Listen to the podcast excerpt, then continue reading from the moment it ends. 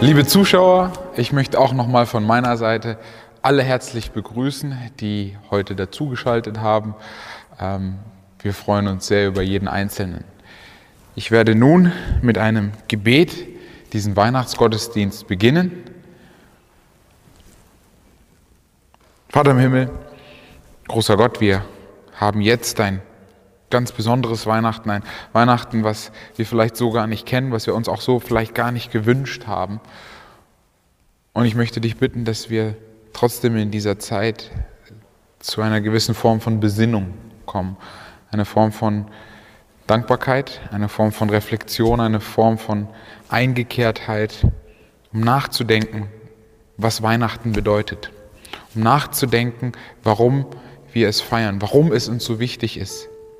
Auch wenn wir vielleicht nicht bei Familien und Freunde, bei Verwandtschaft sind, wie, wie wir es uns wünschen, wie wir es vielleicht gewohnt sind, wie wir es kennen, bitte ich dich, dass du trotzdem aus diesem Fest was ganz Besonderes werden lässt. Dass du aus dieser Zeit, die wir jetzt vielleicht vom Screen, vielleicht vom Fernsehen, vielleicht vom Handy, vielleicht vom Pad jetzt verbringen, doch ganz besonders wirst. Dass du ganz besonders in jedes Haus gehst. Dass du durch deinen Heiligen Geist Herzen berührst. Und dass du mit dieser Botschaft und mit dem größten Weihnachtsgeschenk aller Zeiten uns ansprichst, uns erreichst und uns ganz besonders berührst. Herr Jesus, das ist mein Wunsch und Gebet in deinem Namen. Amen. Liebe Zuschauer, die Weihnachtspredigt beginnt mit der Frage und dem Gedanken, wie hat die jüdische Kultur Ehe und die Hochzeit gesehen. Vielleicht etwas ungewöhnlich und etwas neuartig, aber die jüdische Tradition hatte den Gedanken, dass die Ehe der ultimative Zustand ist. Dass Ehe die Bedingung sogar ist für ein gesundes und ein glückliches Leben. Da hat sich wahrscheinlich in unserem Denken heute etwas verändert. So heißt es zum Beispiel im Talmud, einer jüdischen religiösen, kulturellen Schrift. Jeder, der keine Ehefrau hat, lebt ohne Freude, ohne Segen und ohne Güte. Aber warum war das so? Wie kann man so zu diesem Denken kommen und was hat das mit der Weihnachtsgeschichte zu tun? Die Juden glaubten an die Bibel, die Juden glaubten auch, was da drin stand. Und es war, dieses Denken entstand auch aus dem Schöpfungsplan und der Auftrag, der allererste Auftrag Gottes an die Menschen, wo es in 1. Mose Kapitel 1 heißt, seid fruchtbar und mehret euch. Auch war die Ehe etwas Angesehenes wie ein Bund, ein heiliger Bund, wo Gott dieser Vermittler war. Und deswegen legte man auch so viel Wert auf die Ehe. Die Ehe war so wichtig für das jüdische Volk, dass selbst ihre Gelehrten, ihre sogenannten Rabbis gesagt haben, das ist sogar verschriftlicht worden, dass es okay wäre, das Lesen und das Studium der Bibel oder der Tora damals, wie sie genannt wurde, beiseite zu legen, um einem Ehepaar eine Freude zu machen, um einer Braut und ihrem Bräutigam etwas Gutes zu tun. Diese Ausnahme durfte es geben. So hoch war die Ehe angesehen. Aber wie sah das jetzt aus mit der Hochzeitszeremonie? Wir wissen, dass Josef und Maria unter schwierigen Bedingungen es eigentlich ihre Ehe gestartet haben. Wir wissen aus der Tradition, aus der Schrift eigentlich sehr wenig über Details über eine Hochzeitszeremonie. Was wir aber wissen und was die Bibel auch immer kundgibt, ist, dass Feiern mehrtagig waren. Dass so eine Hochzeit nicht nur an einem Tag stattgefunden wäre. Oh, wie sehr hätte ich mir das für meine Hochzeit gewünscht. Auch wissen wir aus historischen Berichten, dass sehr jung geheiratet wurde. Das heißt, dass die Maria sicherlich jetzt nicht die älteste war und wahrscheinlich schon ähm, vor ihrem 20. Lebensjahr geheiratet hat und wahrscheinlich auch Jesus vor, sein, vor ihrem 20. Lebensjahr auf die Welt brachte. Auch wissen wir, dass man nicht immer seinen eigenen Partner selbst ausgesucht hat, dass die Eltern arrangiert hatten, wer denn geheiratet wird und wer nicht. Aber nicht nur, auch spielte Liebe hier und da wieder eine Rolle. Auch durfte die Frau, das Mädchen, auch ein Wörtchen dazugeben. Das sehen wir auch in vielen anderen Bibelgeschichten, zum Beispiel ähm, bei Rebekka und Isaac. Auch ist es so, dass man innerhalb des eigenen Clans, innerhalb des eigenen Stammes geheiratet hat. Es war auch in der Bibel verpönt, nicht in einen anderen Stamm oder in ein anderes Volk hinein zu heiraten. Der größte Traum einer Braut war es, Mutter zu sein. Das war so der Sinn und der Zweck, den viele in ihrer Ehe, in, in, der, in der Ehe sahen. Und wie wird es wohl mit Maria gewesen sein?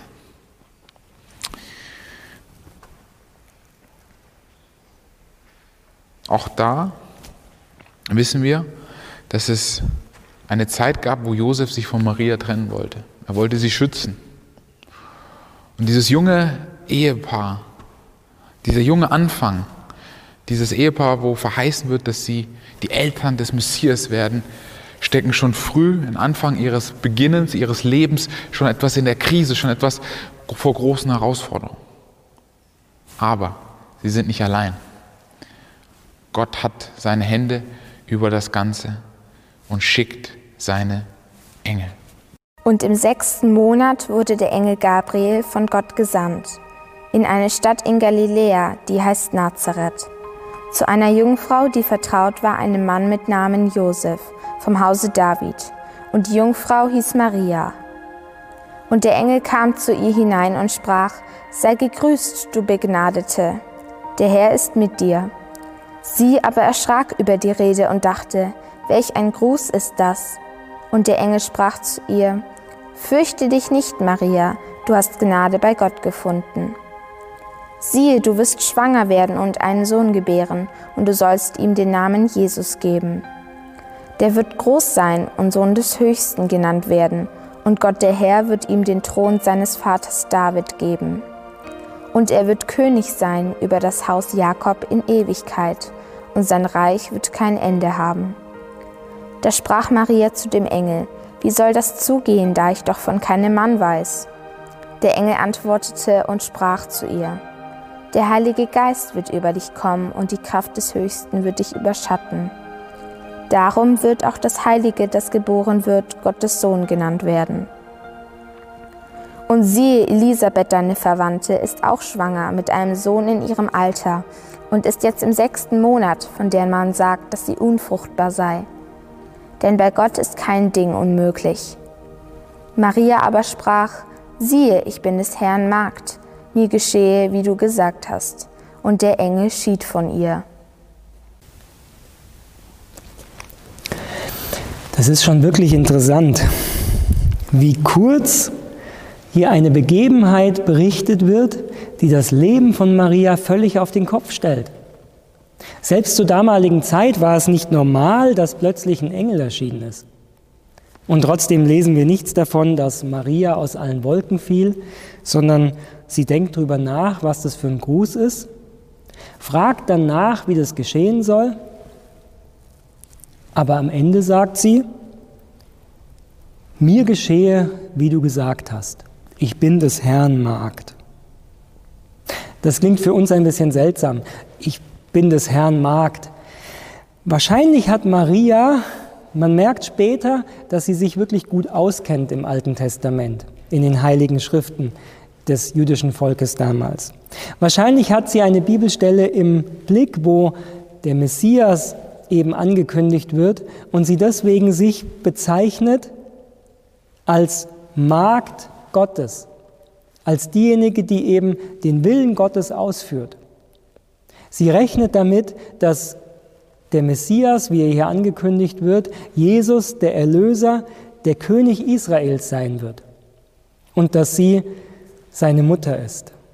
In dem Dankgebet, in dem Lobgesang, den sie später spricht, spricht sie davon, wie Gott sie aus der Niedrigkeit emporgehoben hat und dass in vielen Generationen später man ihren Namen noch kennen wird. Deswegen ist sie bereit und sagt trotz allem, was sich nun ändert, Ja zu Gottes Plan. Was sich wirklich ändert, kann man sich nur vorstellen. In der damaligen Zeit war es nicht so leicht, bevor man geheiratet hat, schwanger zu sein. Wir heute sind das in unserer Gesellschaft gewöhnt. Damals war es ein Skandal. Bevor man verheiratet war, schwanger zu sein, hieß, dass man aus dem normalen sozialen Leben ausgestoßen worden ist. Sogar die Gefahr einer Steinigung stand im Raum. Und wir lesen davon, dass selbst ihr Verlobter Josef, als er das hört, sie verlassen möchte. Absolut verständlich. Wer würde schon wirklich die Geschichte glauben, dass ein Engel erscheint und sagt, schwanger vom Heiligen Geist? Bis heute werden darüber ja auch viele Witze gemacht. Aber der Bibeltext berichtet das als Realität. Und Maria, Maria ist sich wahrscheinlich am Anfang nicht sicher, was das alles bedeutet. Ihr normales Leben ist mit diesem Augenblick vorbei. Ausgestoßen zu sein, nicht mehr von der religiösen Führung damals angenommen zu sein, hatte harte Konsequenzen.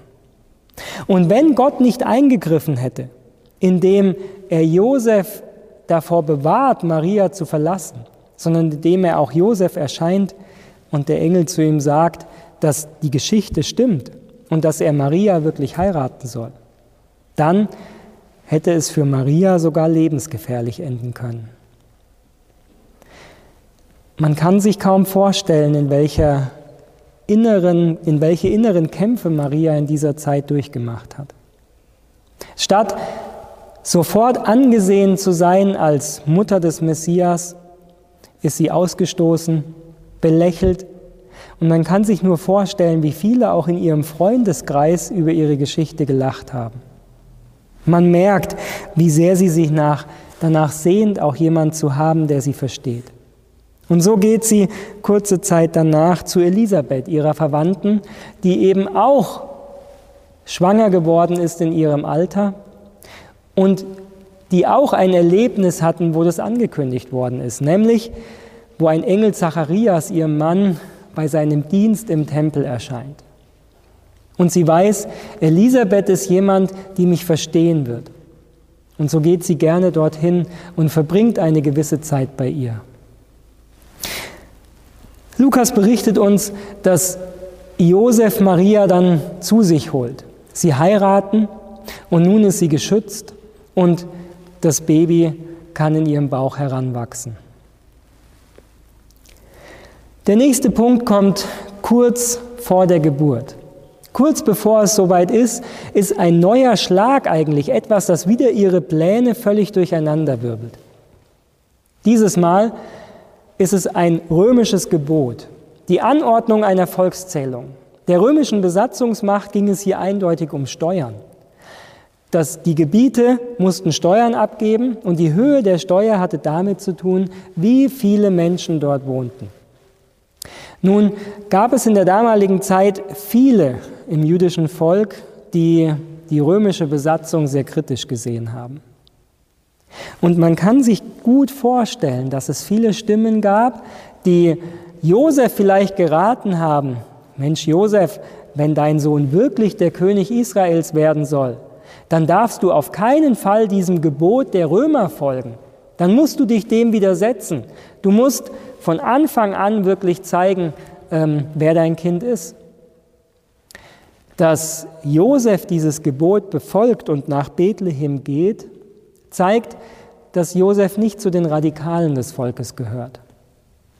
Und es ist schon interessant, dass Gott diese heidnische Besatzungsmacht dazu gebraucht, dass eine biblische Prophezeiung sich erfüllt. Nämlich, dass der Messias in Bethlehem geboren werden wird, wie man in Micha Kapitel 5 lesen kann. Die Frage, die sich noch stellt, ist, warum Maria sich entschließt mitzugehen. Das Gebot der Römer betraf nämlich nur Josef. Maria hätte zu Hause bleiben können und in aller Ruhe dort ihr Kind bekommen können.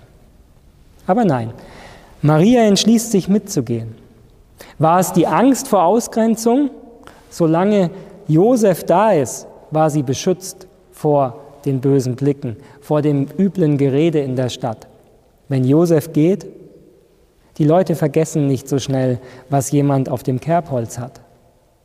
Ein anderer Gedanke aber mag vielleicht auch eine Rolle spielen. Man sieht, Maria kennt sich sehr gut aus im Alten Testament. Sie wird den Bibeltext in Micha Kapitel 5, Vers 1 gekannt haben.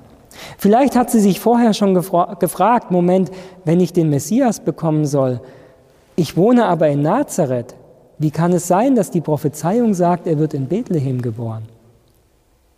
Und es kann gut sein, dass Maria die Anordnung an Josef, nach Bethlehem zu gehen, hier auch als göttliche Fügung ansieht.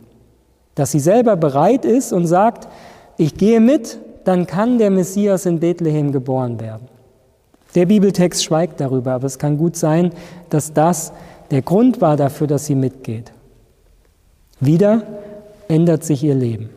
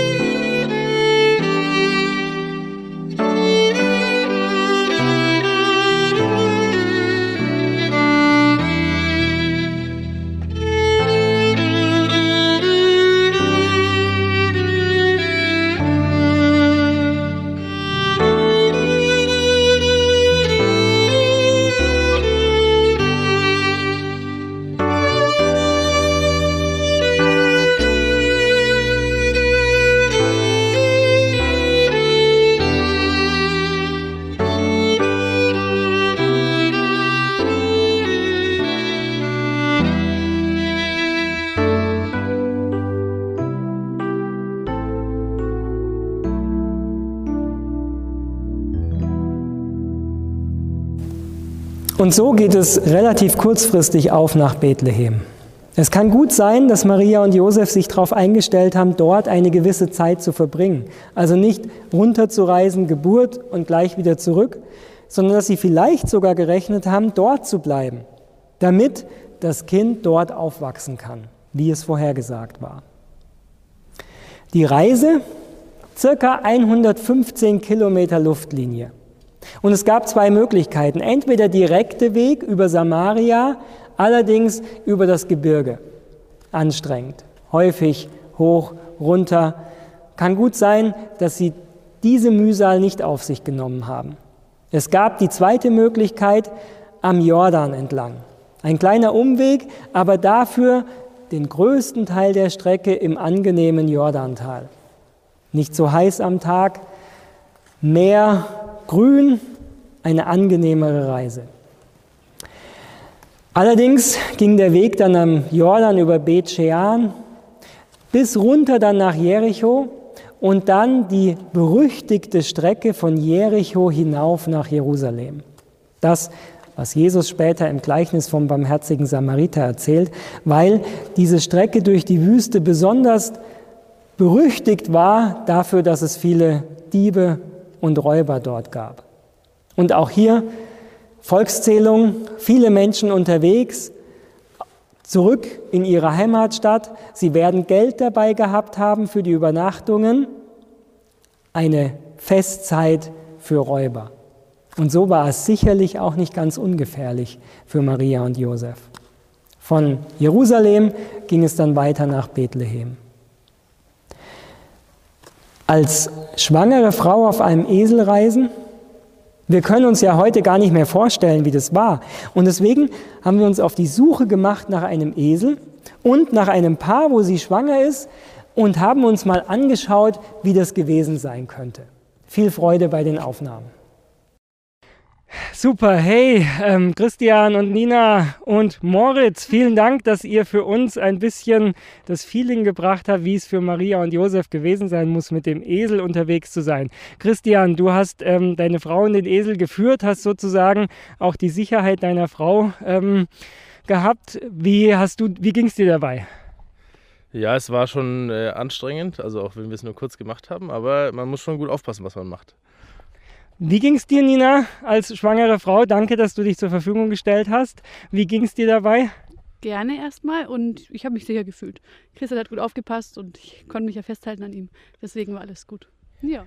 Wie würdet ihr jetzt denken, wenn ihr das vier Tage lang von 8 Uhr morgens bis 16 Uhr am Nachmittag machen müsstet? Das wäre sehr anstrengend. Ja, glaube ich auch. Ja. Vor allem in der Kälte, ja. Hm. Und Moritz, wie ging es dir dabei? Hast du das gern gemacht? Na, logisch. Bestimmt. Danke dir. Die Moore überkriegst du. Wir machen einen Sprung vom schwangeren Paar auf dem Esel nach Bethlehem. Die Reise muss lang und beschwerlich gewesen sein. Die Reise muss sicherlich nicht einfach gewesen sein, hochschwanger. Der Kaiser Augustus ruft auf zu einer Volkszählung.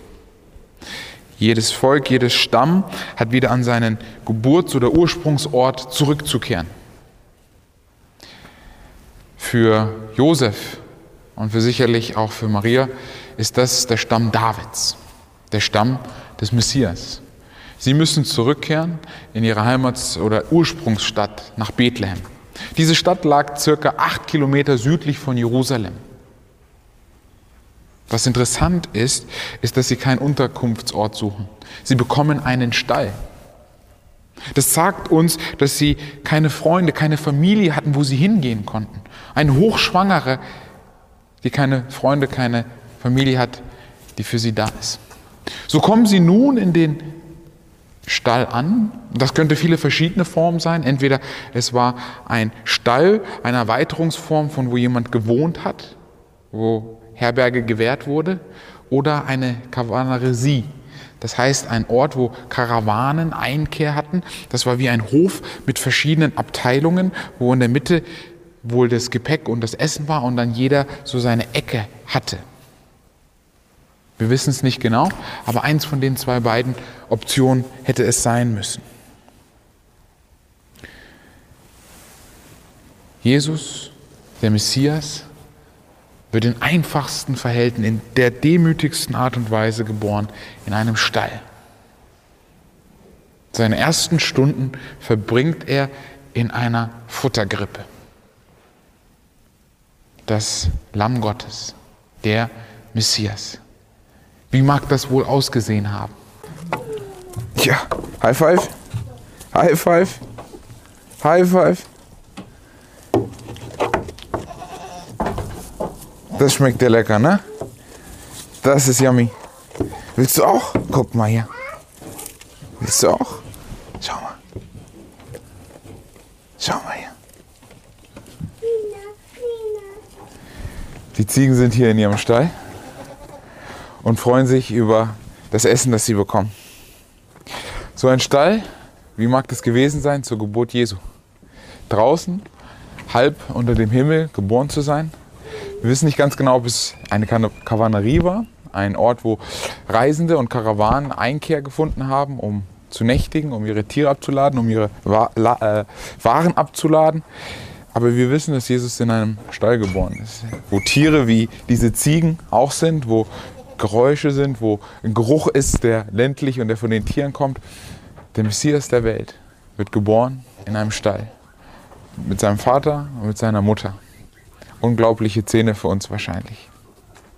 Unsere selbstverständliche Weihnachtsgeschichte, die wir so gewohnt sind, die wir jedes Jahr an der einen oder anderen Stelle hören und die so süß klingt, so feierlich, so still und dabei doch so außergewöhnlich ist und so herausfordernd.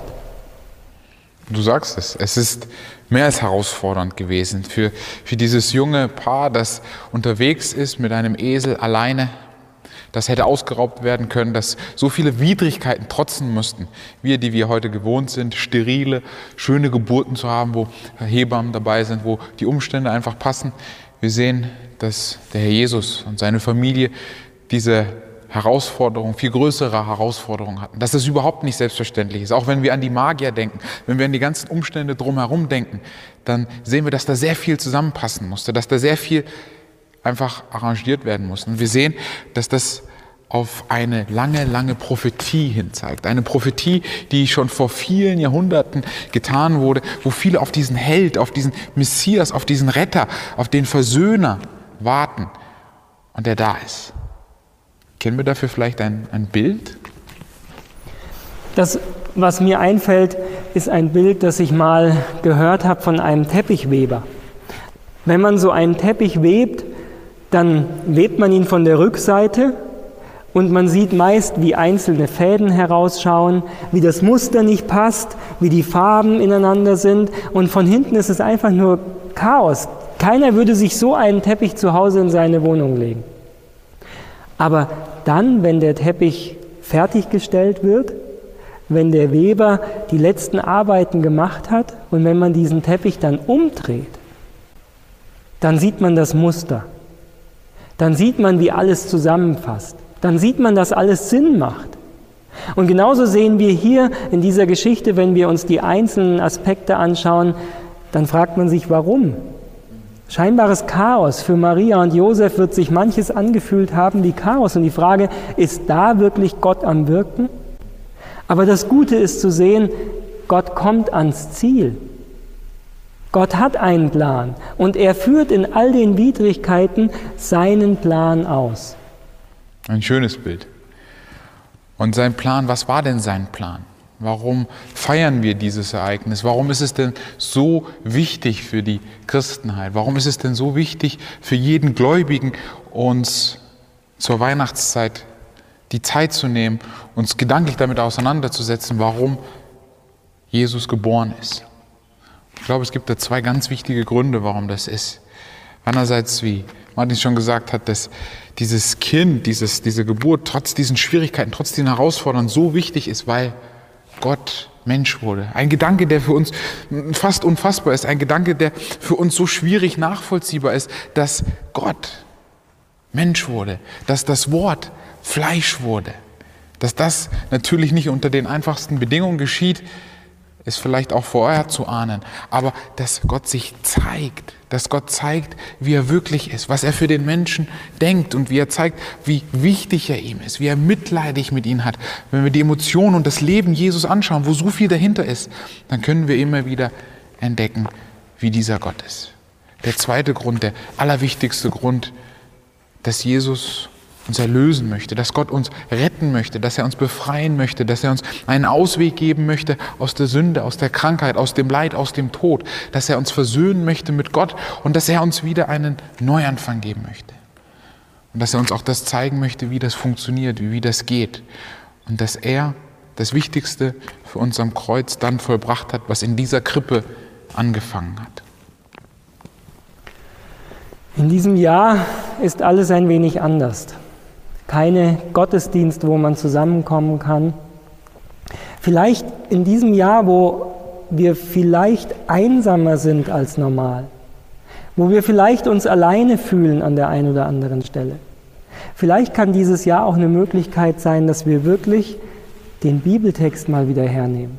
Dass wir die Evangelien Matthäus, Markus, Lukas zur Hand nehmen und wirklich schauen, wie dieser Jesus gelebt hat wie dieser Jesus Wunder getan hat.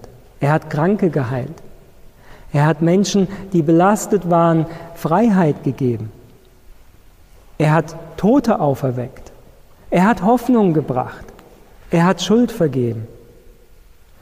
Und das Gleiche kann er auch heute noch tun in unserem Leben. Er hat verheißen, bei uns zu sein bis an der Weltende, denn sein Leben ist nicht im Grab geendet, sondern er ist auferstanden, wie es die Evangelien sagen. Und er ist gen Himmel gefahren und ist dort an der rechten Seite des Vaters. Wenn wir uns mit Jesus beschäftigen, dann sehen wir, wie unser Vater im Himmel ist. Denn Jesus hat gesagt, wer mich sieht, der sieht den Vater. Und deswegen ist es so wichtig, sich mit Jesus zu beschäftigen. Nicht nur einmal im Jahr mit der Geschichte von der Grippe, sondern das ganze Jahr über. In den Höhepunkten und Herausforderungen, in den guten Zeiten und schlechten Zeiten unseres Lebens möchte Jesus an unserer Seite sein. Er möchte uns die Kraft und den Mut geben, die Zukunft zu gestalten. Ich möchte diese Zeit, diesen Gottesdienst mit einem Gebet beenden. Herr Jesus, danke dafür, dass wir nachdenken können über dich. Danke, dass wir in deinem Wort die Geschichte lesen können, Herr Jesus, wie du auf diese Welt gekommen bist, wie du gelebt hast und wie du für unsere Schuld gestorben bist, um uns Freiheit zu schenken. Danke, dass wir sehen können, wie vielen Menschen du Mut gemacht hast. Und danke, lieber Vater im Himmel, dass wir wissen dürfen, dass du zum Ziel kommst. In all den Herausforderungen, die da sind, in all den Schwierigkeiten, in all dem Chaos, können wir sehen, Herr, dass du einen guten Plan hast und dass dein Plan am Ende gelingen wird. Wir bitten dich in dieser Zeit für jeden Einzelnen, der jetzt zugeschaut hat, wir bitten dich für unser Land, für die Politiker, für die Ärzte und Pfleger. Wir bitten dich darum, dass du uns durch diese Zeit auch durchträgst. Und wir danken dir dafür, dass du verheißen hast, bei uns zu sein und dass wir niemals alleine sind. Hilf uns, dass wir dein Wort lesen können und dass wir mehr von dir erfahren. Und hilf uns, dass wir die Erfahrung machen, dass all das, was wir lesen, nicht nur Geschichte von damals war, sondern dass du heute immer noch der gleiche Heiland, Erlöser und Freund bist, der du damals warst. Amen.